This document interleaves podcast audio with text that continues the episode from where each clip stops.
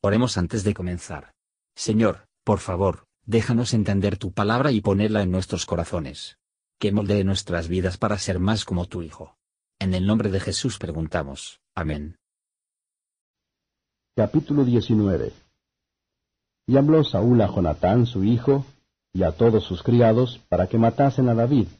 Mas Jonatán, hijo de Saúl, amaba a David en gran manera. Y dio aviso a David diciendo, Saúl mi padre procura matarte.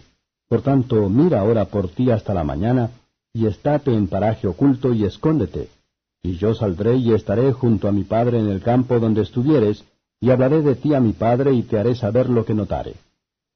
Y Jonatán habló bien de David a Saúl su padre y díjole, No peque el rey contra su siervo David, pues que ninguna cosa ha cometido contra ti, ante sus obras te han sido muy buenas, porque él puso su alma en su palma e hirió al filisteo, y Jehová hizo una gran salud a todo Israel.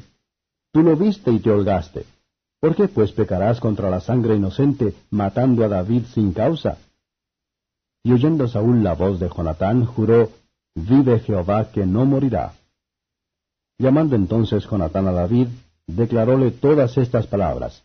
Y él mismo presentó a David a Saúl, y estuvo delante de él como antes. Y tornó a hacerse guerra, y salió David y peleó contra los filisteos, e hiriólos con grande estrago, y huyeron delante de él. Y el espíritu malo de parte de Jehová fue sobre Saúl, y estando sentado en su casa tenía una lanza a mano, mientras David estaba tañendo con su mano. Y Saúl procuró enclavar a David con la lanza en la pared, mas él se apartó de delante de Saúl, el cual hirió con la lanza en la pared, y David huyó y escapóse aquella noche. Saúl envió luego mensajeros a casa de David para que lo guardasen y lo matasen a la mañana. Mas Mical su mujer lo descubrió a David diciendo, Si no salvares tu vida esta noche, mañana serás muerto. Y descolgó Mical a David por una ventana, y él se fue y huyó y escapóse. Tomó luego Mical una estatua y púsola sobre la cama, y acomodóle por cabecera una almohada de pelos de cabra, y cubrióla con una ropa. Y cuando Saúl envió mensajeros que tomasen a David, ella respondió, Está enfermo. Y tornó Saúl a enviar mensajeros para que viesen a David, diciendo, Tráemelo en la cama para que lo mate. Y como los mensajeros entraron, he aquí la estatua estaba en la cama, y una almohada de pelos de cabra por cabecera. Entonces Saúl dijo a Mical, ¿Por qué me has así engañado y has dejado escapar a mi enemigo? Y Mical respondió a Saúl, porque él me dijo, déjame ir, si no, yo te mataré. Huyó pues David y escapóse y vino a Samuel en Rama, y díjole todo lo que Saúl había hecho con él. Y fuéronse él y Samuel y moraron en Nahor. Y fue dado aviso a Saúl diciendo, He aquí que David está en Nahod en Rama. Y envió Saúl mensajeros que trajesen a David, los cuales vieron una compañía de profetas que profetizaban, y a Samuel que estaba allí y los presidía. Y fue el Espíritu de Dios sobre los mensajeros de Saúl, y ellos también profetizaron. Y hecho que fue saber a Saúl, él envió otros mensajeros, los cuales también profetizaron. Y Saúl volvió a enviar por tercera vez mensajeros, y ellos también profetizaron. Entonces él mismo vino a Rama, y llegando al pozo grande que está en Soco, preguntó diciendo, ¿Dónde están Samuel y David? Y fuele respondido, que aquí están en Nahot, en Rama. Y fue allá a Nahot, en Rama, y también vino sobre él el Espíritu de Dios, e iba profetizando hasta que llegó a Nahot, en Rama.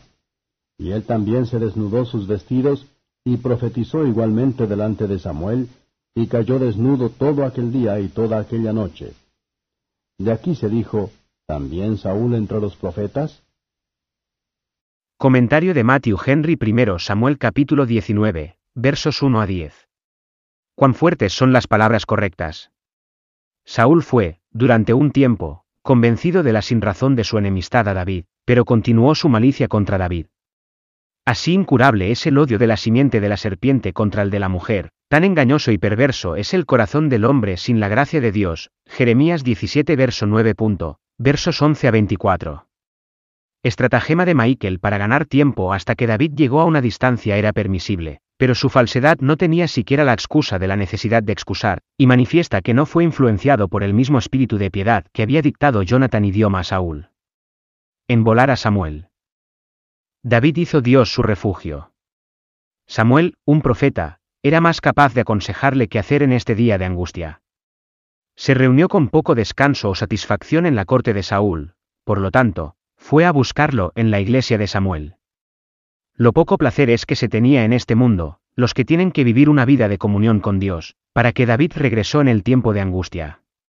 Tan impaciente era Saulo después de la sangre de David, tan inquieto en su contra, que aunque desconcertado por una providencia tras otra, él no podía ver que David estaba bajo la protección especial de Dios. Y cuando Dios se hará de esta manera para proteger a David, incluso profecías Saúl.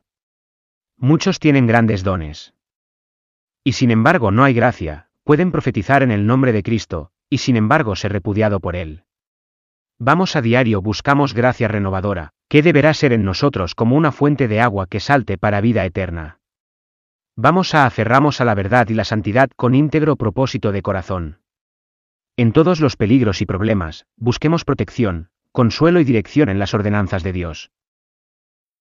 Gracias por escuchar y si te gustó esto, suscríbete y considera darle me gusta a mi página de Facebook y únete a mi grupo Jesús Answers Prayer.